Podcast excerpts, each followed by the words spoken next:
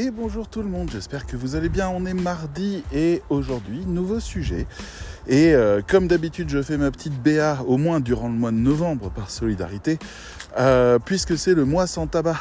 Et euh, je voulais juste en une phrase soutenir toutes les personnes qui devraient arrêter de fumer, qui savent qu'elles devraient arrêter de fumer, qui sont convaincues intérieurement qu'elles devraient arrêter de fumer et qui n'y arrivent pas. Je vais juste vous dire trois choses à ce propos-là et on enchaîne après avec mon sujet. Première chose, la dépendance à la nicotine est plus forte que celle de la cocaïne et de l'héroïne. Voilà. Si vous n'avez pas la volonté d'arrêter la cocaïne ou l'héroïne, bah, la nicotine c'est un peu chaud, ok? Donc si vous échouez, bah, il y a une explication, c'est que votre adversaire est vraiment très fort. Deuxième chose, euh, il est toujours urgent d'arrêter de fumer. Parce que arrêter de fumer, euh, c'est le début de la guérison. Pendant ce temps-là, vous infligez des trucs à votre corps qui sont dingues. Et quand je le dis, c'est parce que moi j'ai arrêté de fumer il y a six mois. et que voilà, ça y est, j'ai fini avec ma dépendance à la nicotine. Et la troisième chose que je vais vous dire très rapidement, c'est il existe un programme disponible dans toutes les pharmacies à 25 euros par mois, remboursé par la sécurité sociale, il suffit que vous le demandiez à votre médecin, de patch qui a un taux de succès phénoménal. J'ai arrêté de fumer sans même y penser. J'ai commencé le 4 juin, j'ai écrasé ma dernière cigarette vers la mi-juin. Et depuis, j'ai parfumé. Et j'ai fait mon petit programme qui a baissé ma dépendance à la nicotine jusqu'à maintenant où je n'ai plus de dépendance. Donc, allez-y, foncez. C'est bien meilleur pour vous. Et surtout, ben, il y a une option. Elle est là, elle est sur la table. Et elle est facile. Il suffit de poser la question à votre médecin, de vous coller un patch par jour et euh, de l'enlever le soir. Et c'est tout. Alors voilà, je vous dis. Euh, je vous dis bon courage, je vous dis bonne réflexion. Et vraiment, euh, c'est quand on a arrêté de fumer qu'on se rend compte qu'on aurait dû le faire beaucoup plus tôt. Jamais avant, parce que la dépendance est très forte. Allez, je vous dis à bientôt. À propos de ça, si jamais vous aviez cette question-là. Maintenant, on va parler d'un autre sujet. Alors cet autre sujet, c'est les chemins qu'on choisit dans la vie. Moi, il y a quelque chose euh, qui m'intéresse dans l'entrepreneuriat, c'est la notion d'aventure. Et la vie d'un entrepreneur est une aventure et j'aimerais vous expliquer pourquoi.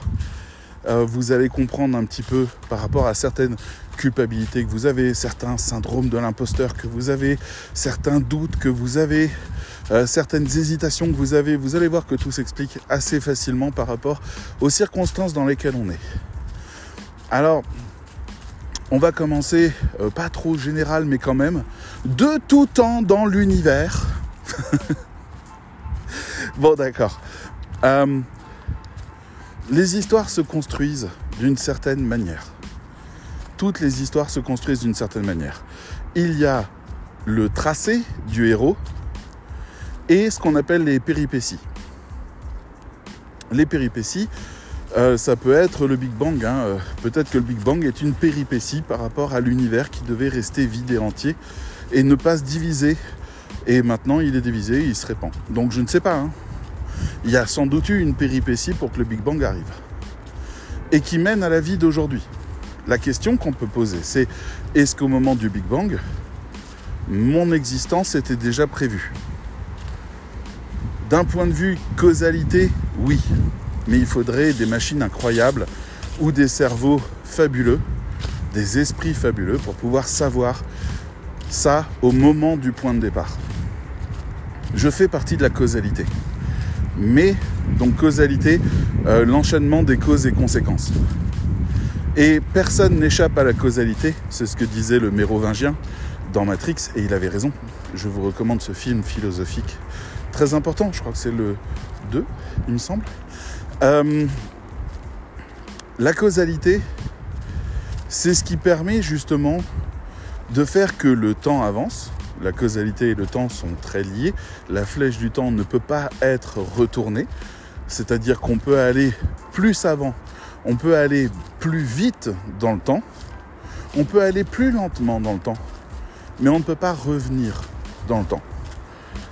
Alors au cas où vous aviez euh, jamais entendu parler de ces concepts. Euh, je vais juste vous donner deux exemples.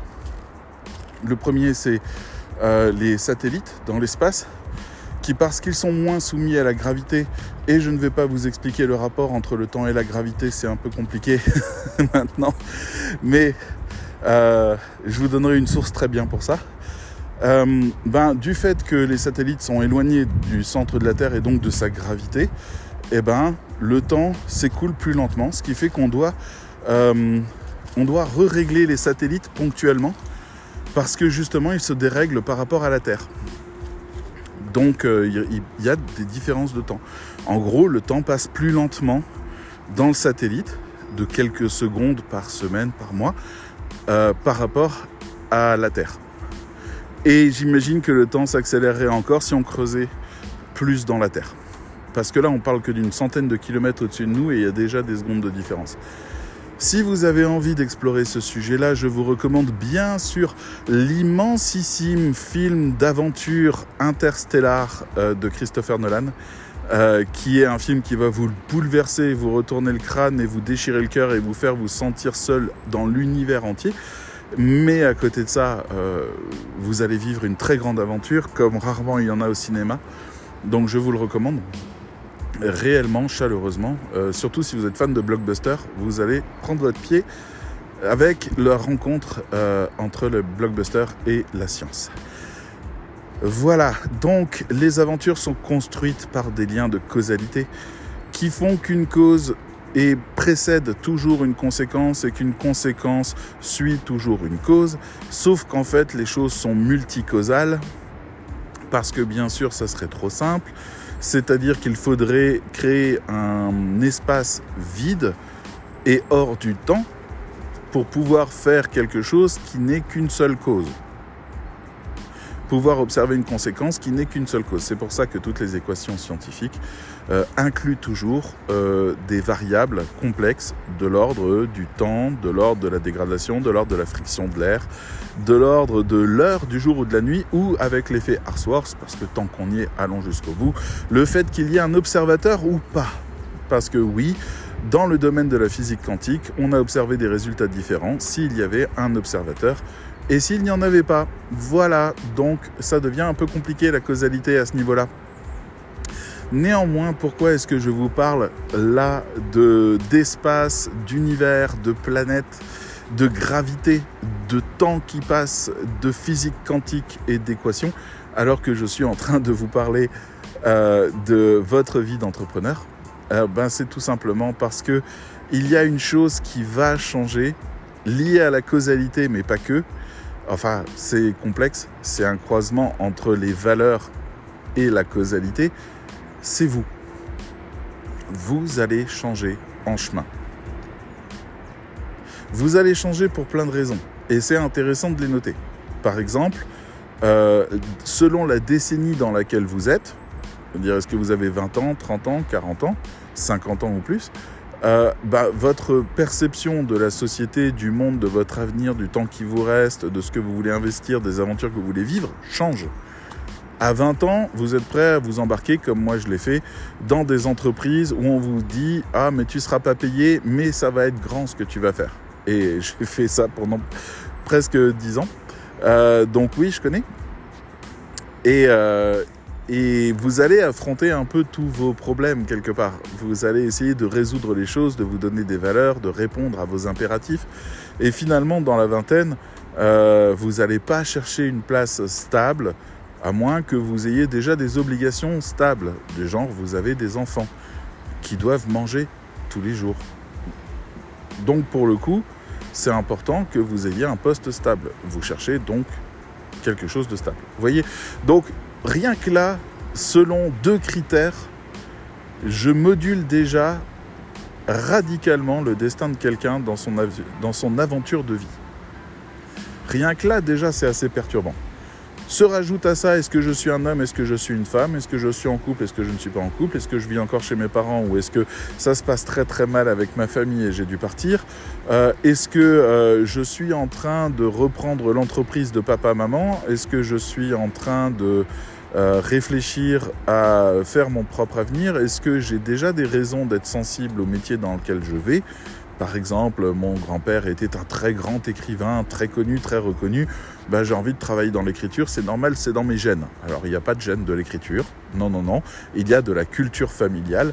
Et en effet, à ce niveau-là, vous avez l'impression d'être né d'une lignée de grands auteurs créatifs. Et euh, plus dur sera la chute si jamais vous n'arrivez pas à faire un hit à un moment donné ou à ne pas vous retrouver en phase avec votre époque. Papy va avoir honte de vous essayez de sortir de tous ces fantasmes-là et de trouver votre propre voie, et tant mieux si c'est celle de votre grand-père. Euh, mais, mais arrêtez de croire à l'héritage et aux gènes, libérez-vous un peu de ça. Néanmoins, ça rentre à l'intérieur de votre aventure entrepreneuriale, encore une fois vous êtes en train de vous lancer, vous avez décidé d'être rédacteur ou rédactrice web. Félicitations, vous avez la trentaine et vous avez été salarié auparavant. Ça s'est très mal passé, vous avez euh, frôlé le burn-out, vous avez euh, flirté avec la dépression, vous vous êtes enfermé chez vous parce que vous avez été euh, littéralement tyrannisé par un supérieur, une collègue de travail, un collègue de travail, un patron obsédé ou j'en sais rien. et et donc vous vous retrouvez en fait avec le besoin de vous mettre à l'abri. C'est la manière dans laquelle vous rentrez à l'intérieur euh, de ce métier. Ce qui fait que votre aventure, elle commence bien. D'accord? Votre aventure, elle commence par euh, le plus important, c'est que je reste chez moi et que je gagne ma vie de manière à être à l'abri des autres. Votre aventure commence là. Pourquoi je dis que vous ne pouvez pas connaître votre aventure? C'est parce que, bah, comme je le disais, les choses qui vont changer dans le temps, c'est vous c'est vous, c'est le contexte, c'est les et quand je dis le contexte, c'est vraiment très vaste et important, c'est-à-dire c'est les clients que vous avez, les événements qui sont arrivés, l'histoire même de votre parcours influence votre parcours. Et c'est très important de comprendre que euh, ça sert à rien de faire un plan. C'est bien pour avoir un cap. En ce moment, j'écoute un, un livre audio qui concerne les habitudes. Voilà, je ne sais plus comment ça s'appelle. Euh, je vous en reparlerai de toute façon quand je l'aurai terminé. Euh, et je me suis arrêté sur une phrase justement de ce, lecteur, enfin parce qu'il lit le livre, euh, qui disait il y a une différence entre les objectifs et les moyens. Les objectifs, c'est ce qu'on souhaite atteindre, et les moyens, c'est ce qu'on fait pour atteindre ces objectifs. Mais si on prend une course à pied, par exemple, donc il y a 20 participants. Ils ont tous exactement le même objectif. Donc ça n'est pas l'objectif qui les différencie. En réalité, c'est les moyens, le patrimoine génétique éventuellement, euh, le degré de motivation et tous les facteurs environnementaux qui font que telle ou telle personne va gagner. Donc le contexte plus les valeurs, et finalement les moyens qui ont été mis pour atteindre cet objectif. Néanmoins, pour tous les autres qui viennent de perdre, eh ben, leur objectif va changer. Ils, avaient fait le plan de décrocher la, médaille d'or, par exemple. Eh ben, c'est raté. Et quatre ans après, c'est de nouveau raté. Et tout le monde commence à leur dire, mais qu'est-ce que tu viens foutre là? En fait, toi, tu rates. Ça sert à rien que tu viennes, tu rates à ce moment-là, en fait, ils vont changer leur carrière. Ils vont se retrouver peut-être entraîneurs, ils vont peut-être se retrouver euh, coach ou auteur de livres ou euh, animateur euh, à la télévision ou je ne sais pas quels sont les autres tracés possibles des anciens athlètes. Ils peuvent aussi devenir taxi ou, ou écrivain ou j'en sais rien. Il y a plein de choses qui peuvent se passer. Néanmoins, ça n'était pas ce qu'ils avaient prévu. Donc, moi j'aime bien, il y a une phrase euh, qui m'avait bien plu, je sais plus où je l'ai entendu, c'était euh, quelqu'un qui disait, euh, qui demandait la définition de Dieu.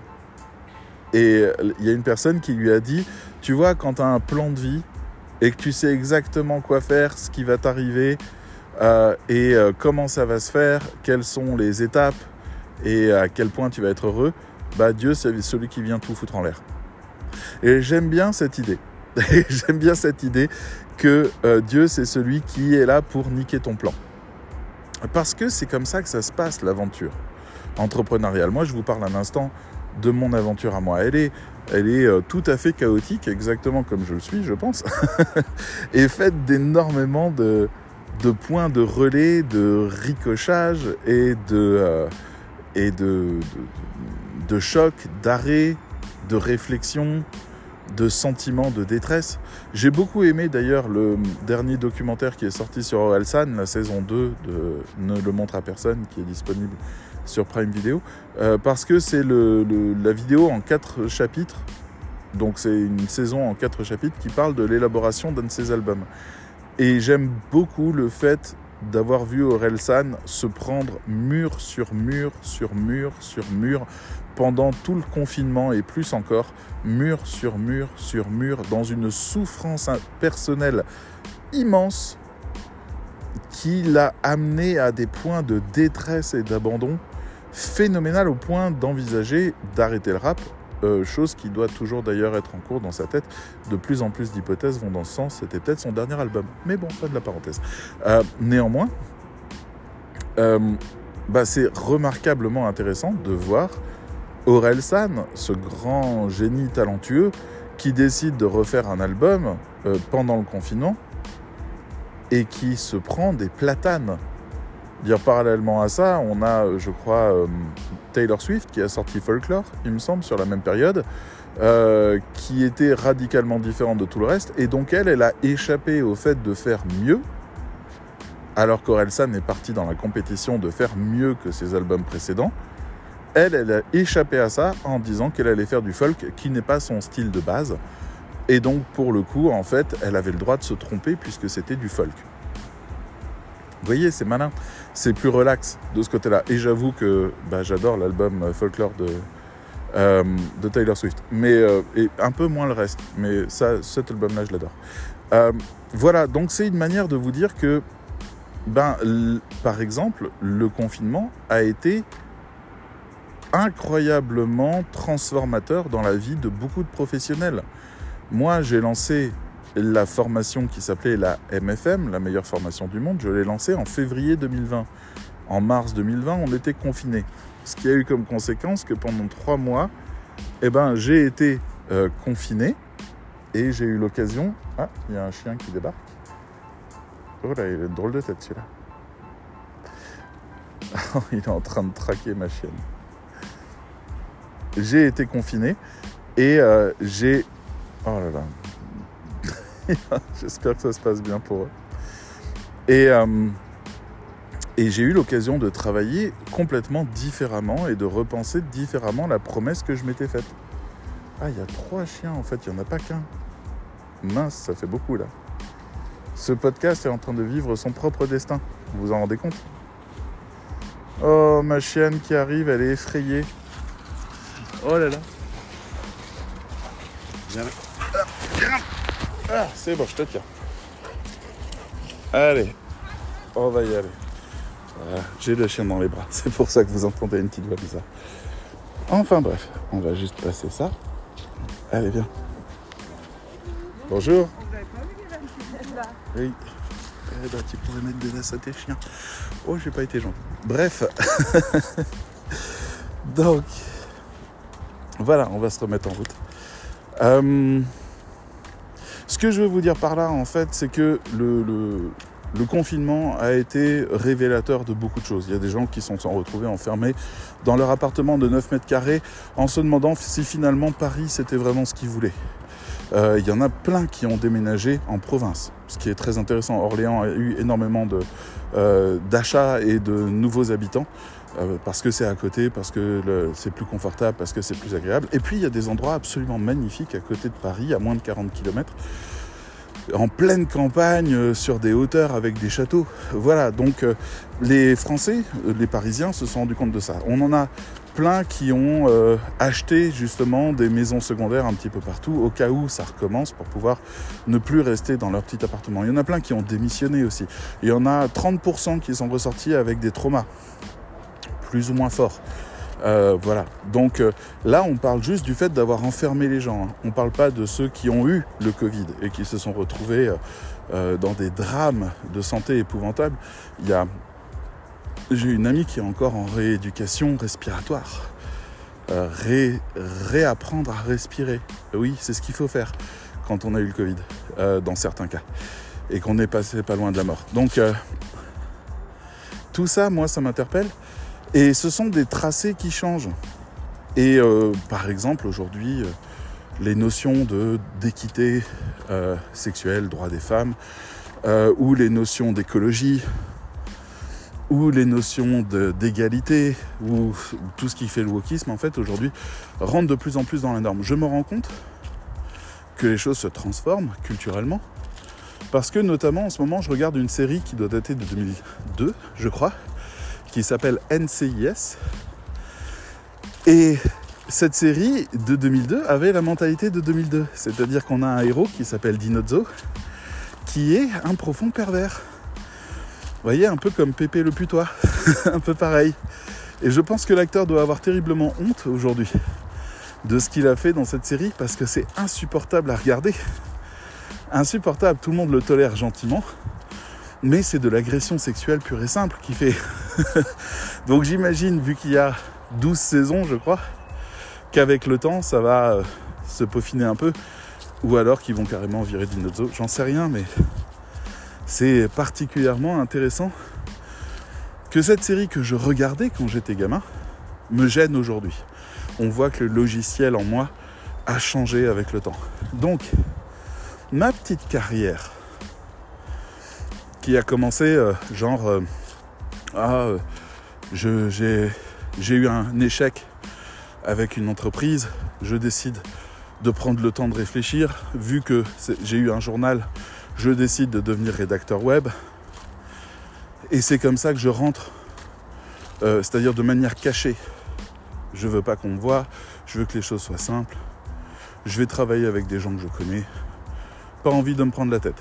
Et voilà que 12 ans plus tard, 10, 10 ans plus tard, je fête les 10 ans cette année, ben, je suis en train de diriger un centre de formation euh, certifié Calliope.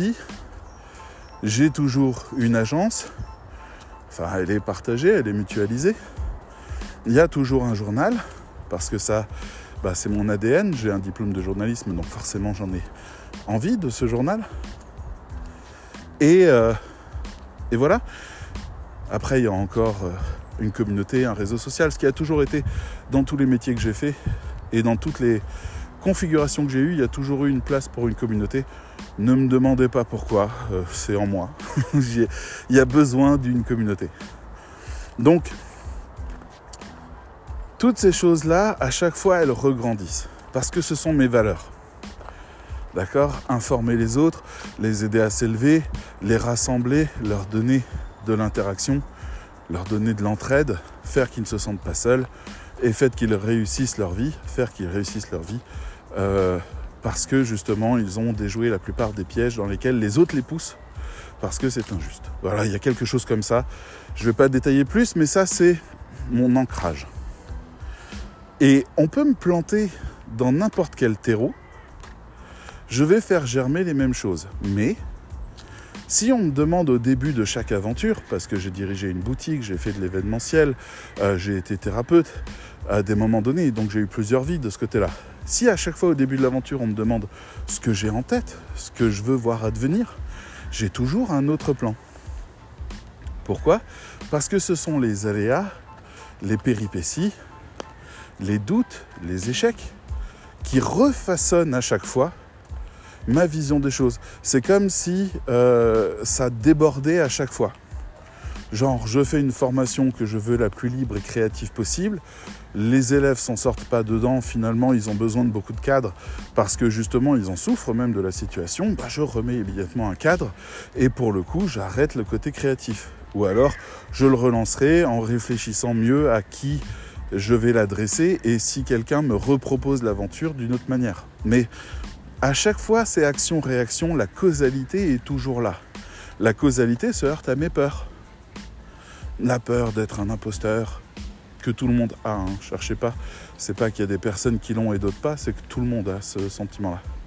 Euh, la peur de, euh, de stagner, la peur de s'ennuyer, la peur de vivre des moments désagréables, la peur d'être imposé de, de quelque chose, la peur d'être jugé, la peur d'être insuffisant, la peur de ne pas tenir ses promesses, toutes ces peurs, vous voyez? Eh bien, elles sont très fondamentales, ces peurs et elles permettent de. Enfin, elles permettent pas, elles, font les déviations du chemin de vie sur lequel on est. Ça dévie à ce moment-là. Et euh, c'est intéressant de voir que finalement, on oscille entre l'expression de notre idéal, on veut qu'un idéal arrive, on veut le bâtir, et à l'inverse, toutes les peurs qu'on a, sociétales, familiales, euh, les images de soi, euh, les complexes, toutes ces choses-là, en fait, qui font que ben, on redévie dans l'autre sens. Il y a aussi les nécessités qui peuvent arriver. L'exemple, c'est euh, j'ai voulu faire, alors je sais pas moi, mais ça pourrait être moi, ça me va bien. Euh, j'ai voulu faire quelque chose de très généreux, quelque chose qui permette à un maximum de gens d'avoir le maximum d'aide possible et d'avoir les meilleurs résultats, mais ça n'a pas généré assez d'argent pour que je puisse continuer à en vivre. Donc je dois faire quelque chose maintenant qui règle le problème de l'argent parce que finalement j'ai une nécessité et je prends un autre chemin. Et de cet autre chemin, je me rends compte que je peux retomber sur le premier chemin à la condition ben, de, bien remplir chaque étape en quelque sorte. C'est-à-dire je dois trouver quelque chose qui ramène suffisamment d'argent tout en tenant la promesse que je veux promettre, qui va me permettre peut-être indirectement, dans quelques mois, quelques années, proposer autre chose qui, lui, n'aura pas besoin de gagner de l'argent parce que ce problème sera résolu. D'une manière ou d'une autre, le chemin que vous allez prendre va faire des circonvolutions. Il n'y a pas trop le choix. Vous ne pouvez pas être sûr du premier coup de ce que vous sortez. Donc, moi, ça m'interpelle beaucoup les gens qui ont un plan oui, je vais être rédactrice web, je vais me former au marketing, puis au copywriting, je vais trouver des clients, je vais machin. Moi, quand je vois un copywriter qui vient me dire je ne trouve pas de clients, j'aime bien lui rappeler que son métier c'est de savoir vendre. Et que donc s'il n'a pas de clients, ben, c'est probablement soit qu'il n'applique pas les propres règles de son métier, soit qu'il ne les connaît pas. Mais d'une manière ou d'une autre, il va falloir s'y mettre. Et ce genre d'électrochoc peut tout changer. Il y en a d'autres qui simplement n'imaginaient pas, pour plein de raisons, y compris des conditionnements sociaux et culturels, ils n'imaginaient pas euh, qu'ils pouvaient faire certaines choses. J'ai un ami, par exemple, euh, dans une soirée, il discutait du fait que bah, il avait beaucoup de travail en ce moment et que c'était vachement bénéfique, etc. Et il y a un autre ami qui lui a dit d'accord, mais euh, pourquoi t'investirais pas dans de l'immobilier maintenant? Et l'autre a dit bah ça va pas, euh, je suis pas riche, je suis pas machin. Si si, t'as assez d'argent. je t'explique comment faire, etc. Et en fait, ça ouvre une perspective à la personne qui d'un coup se rend compte que c'est une ouverture. Je dis pas que c'est la bonne, hein, ça c'est à chacun de la définir. Bonjour. Il y a plein de gens qui marchent aujourd'hui. Mais le simple fait de parler de quelque chose ou de vivre une nouvelle expérience ou d'écouter un coach qui va nous ouvrir ces portes-là, eh ben, ça nous offre beaucoup plus de pouvoir parce que culturellement, on avait fermé ces pouvoirs. On, avait, on s'était interdit de faire ça. D'accord? Les, euh, je sais pas, les Africains qui m'écoutent, euh, vous pourriez faire des tarifs français si vous êtes à la hauteur. C'est-à-dire si on vient vous voir davantage pour votre réputation ou votre réseau plutôt que pour euh, votre géolocalisation, en quelque sorte. Ça me fait penser à Orion. Orion est une boîte de développement qui se trouve en Côte d'Ivoire, je crois, ou Togo, je sais plus maintenant. Euh, désolé, c'est pas du tout à côté, mais euh, je, l'ai juste lu et ça m'avait plu de le lire ce truc. Et il développe des modules sur, euh, sur WordPress, des modules qui sont réellement excellents. C'est-à-dire des modules qui, par exemple, dans une boutique WordPress, une boutique WooCommerce, peut changer le tarif en fonction de la position géographique de la personne et permet de faire, je crois, quelque chose comme 70 types de promotions différentes conditionnelles et c'est vraiment bien foutu. C'est pas le truc le plus design du monde, ça c'est certain, mais ça marche extrêmement bien, ils sont réactifs, ils fonctionnent bien. Ça coûte 100 balles le module, ça fait partie des modules les plus chers qu'on peut trouver euh, sur euh, WooCommerce. Et c'est tout à fait légitime, et c'est des Africains qui font ça, et je trouve ça fabuleux. Ce que je veux dire par là, c'est qu'en fait, la cour des grands est ouverte à tout le monde. Elle n'a jamais été fermée à quiconque. Par contre, euh, les grands sont grands parce qu'ils exploitent des moins grands. À partir du moment où on commence à comprendre toutes les règles du jeu, tout devient possible. Et euh, moi-même, je suis exploité par d'autres qui sont plus grands. Et on peut avoir la niaque de se dire je veux renverser le statu quo et de chercher les moyens de le faire. Ça marche très bien. Mais pour ça, il faut rencontrer l'adversité. Ça fait partie du parcours de l'aventure de l'entrepreneur, l'adversité. À un moment donné, quelque chose a piqué euh, son orgueil ou euh, sa confiance en lui ou quoi que ce soit. Et ça crée une transformation. Et cette transformation peut mener à, une, euh, à un nouveau marché, un nouveau business, une nouvelle formation, un changement de vie, un changement de cap. Il y a des gens, ils travaillent très bien, tout va très bien, et puis d'un coup, ils ont un accident, ils sont paralysés, mettons simplement temporairement, hein, c'est possible. Voilà, ils sont dans le plâtre pendant euh, euh, plusieurs mois, ou plusieurs semaines ou plusieurs mois. Et en fait, du fait qu'ils sont dans cette adversité qui les empêche de faire ce qu'ils faisaient auparavant, ils génèrent autre chose. Bah, c'est l'exemple de Relsan qui sort un album pendant le confinement. Voilà. Donc, enfin, qui essaye. Moi, ça m'interpelle cette idée que l'entrepreneur, en fait, il vit une aventure qui est liée donc, pour récapituler un petit peu tout ça, euh, d'un côté à la causalité, de l'autre à l'adversité, ensuite au contexte, et puis à la culture, et puis aux aspirations latentes et secrètes qu'on peut avoir en soi du fait de ne pas être exactement là où on voulait et de découvrir une opportunité d'y être. Donc on peut passer aussi à autre chose. Mais il y a encore un autre phénomène qui lui est le plus improbable à calculer. Ce qui fait que tous les plans que vous faites, de toute façon, ne peuvent pas fonctionner. Et euh, je vais vous le résumer très simplement. Vous voulez organiser un mariage. D'accord? Vous avez deux wedding planners devant vous. Il y en a un, c'est un débutant. Il n'a jamais fait ça.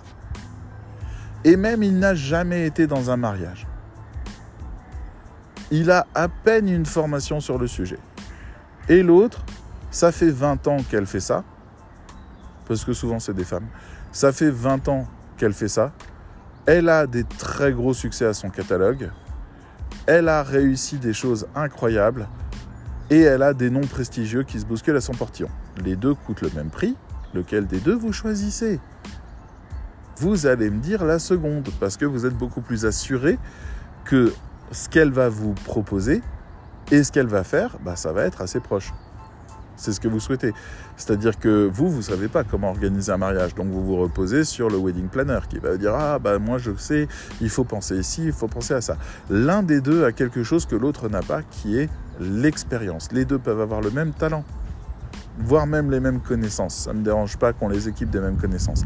L'expérience fait que l'un des deux sait quelles sont toutes les règles qui marchent et quelles sont toutes celles qui ne marchent pas et comment euh, contourner certaines règles. Ça ne veut pas dire que euh, ça va bien, enfin que, que, cette personne est la meilleure des deux, parce que peut-être l'autre, du fait qu'elle aille vers des obstacles et qu'elle doive les résoudre, ben finalement ça sera peut-être mieux que la seconde qui elle va éviter ces obstacles tout de suite en promettant moins. Il n'y a pas une bonne manière de faire un mariage.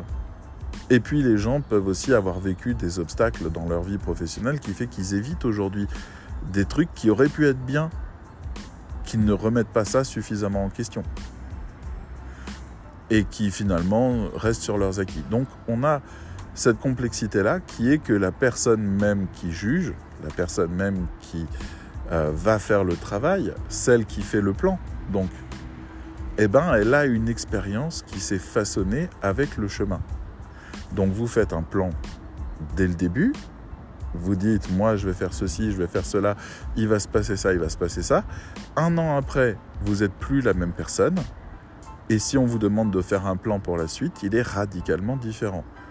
Deux ans après, vous êtes encore une fois plus du tout la même personne et vous allez repenser encore les choses parce que vous avez découvert que vous étiez naïf. Quand vous avez commencé, vous étiez naïf. Et ça, c'est le truc le plus intéressant. J'ai un copain qui me disait, un copain conseiller professionnel aux entreprises. Il me disait David, il faut que tu fasses ça pour ton entreprise. Alors je lui disais oui, je vais y réfléchir, je ne sais pas encore. Et il me rappelait le lendemain, il disait David, il faut surtout pas faire ce que je t'ai dit de faire hier, il faut faire plutôt ça. Je lui dis oui, mais hier tu m'avais dit que c'était ça ce qu'il fallait faire. Et il me disait oui, mais hier j'étais jeune. Et ça m'a toujours fait rire comme blague, mais c'est tellement vrai. Vous êtes jeune, même si vous avez la cinquantaine et que vous vous reconvertissez en rédaction web, vous êtes à nouveau jeune. Vous redémarrez comme un jeune, de la bleusaille, rien de plus. Vous êtes jeune, donc vous allez essayer du mieux que vous pouvez, certainement. Mais vous allez tellement apprendre en chemin, l'expérience d'apprentissage de ce métier du fait de son quotidien est tellement brutale, tellement violente par rapport à vos espoirs et vos espérances. Le premier jour de travail, euh, quand vous allez avoir un texte à faire pour toute une semaine, parce que vous avez trouvé rien d'autre, eh ben, vous allez être devant votre ordi à procrastiner pendant des heures en vous demandant le sens de votre vie.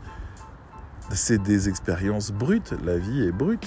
Des clients qui vous raccrochent au nez, des clients qui donnent pas suite à vos contrats, des clients qui protestent par rapport à ce que vous livrez, des clients qui renégocient le tarif alors que tout est livré, des clients qui euh, vous demandent des tarifs extrêmement bas, qui vous sortent des arguments qui sont blessants. Euh, voilà, et j'en passe et des meilleurs, votre ordinateur qui tombe en panne, les logiciels qui sont pas bons, quelqu'un qui vous souffle un contrat alors que vous étiez sur le point de le signer, euh, des faux appels d'offres, vous répondez, vous faites un gros travail, mais finalement il embauche un copain, ce genre de choses qui arrivent tout le temps, tout le temps. Mais euh, à nous de faire les bons choix et d'identifier les bonnes personnes pour que ça n'arrive pas. Mais ça fait partie de ces aléas qui vont façonner votre vie jusqu'au moment où des gens vont dire moi je ne suis pas fait pour être entrepreneur, c'est que de la violence pour moi. Je veux être salarié, c'est ça qui me plaît. Et retourner au salariat. Mais cette fois-ci sereinement parce que c'est en accord avec leurs valeurs, en accord avec leur contexte, en accord avec leur expérience de vie. Ils y vont sereinement. Et ils vivent une meilleure vie de salarié, sans ce rêve d'être entrepreneur. Mais il y a aussi des gens qui vont se découvrir entrepreneurs et dire en fait ma plus grosse source de souffrance, dans ma vie d'entrepreneur, c'est que je suis beaucoup trop libre. Et que je n'ai pas encore compris que ça voulait dire que je devais me discipliner parce que je deviens un patron et je deviens surtout mon propre patron. Et donc si je suis mon patron, ça veut dire que je suis mon employé.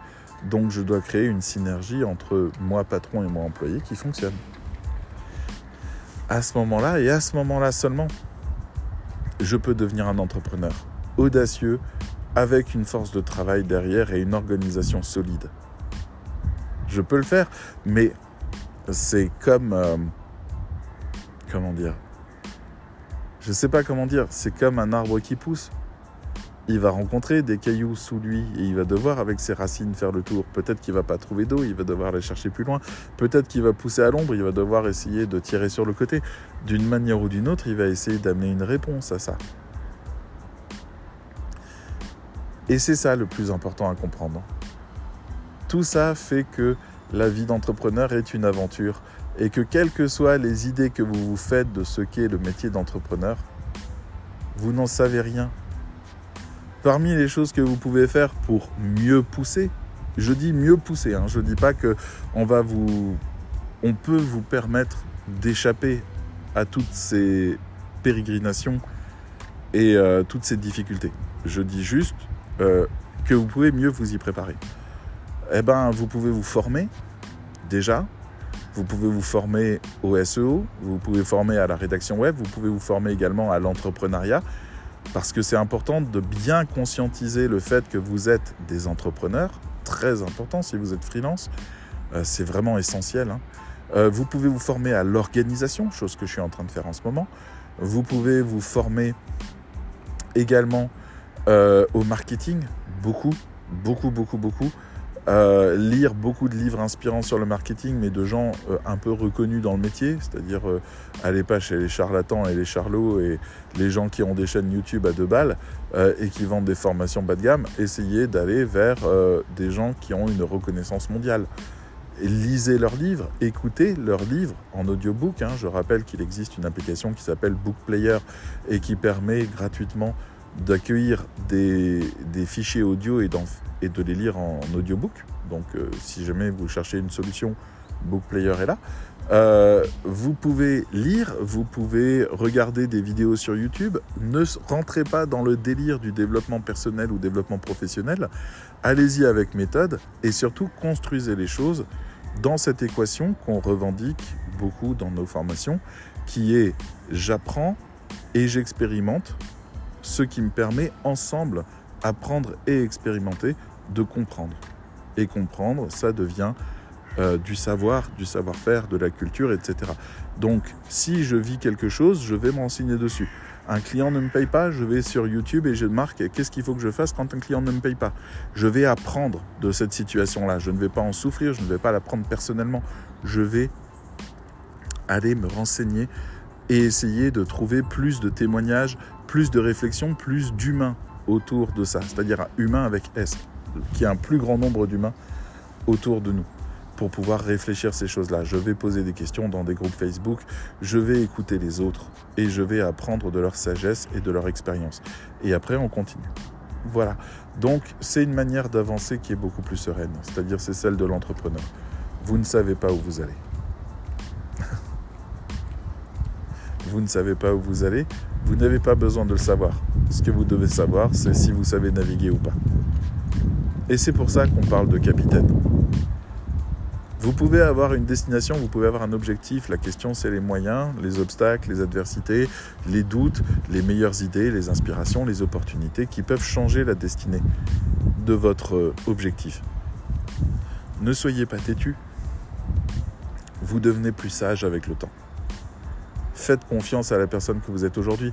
C'est pour ça notamment que dans le Bullet Journal, on propose chaque année euh, une page qui consiste à donner les objectifs de l'année et à les réviser trimestre par trimestre et mois par mois parce qu'on va grandir en chemin.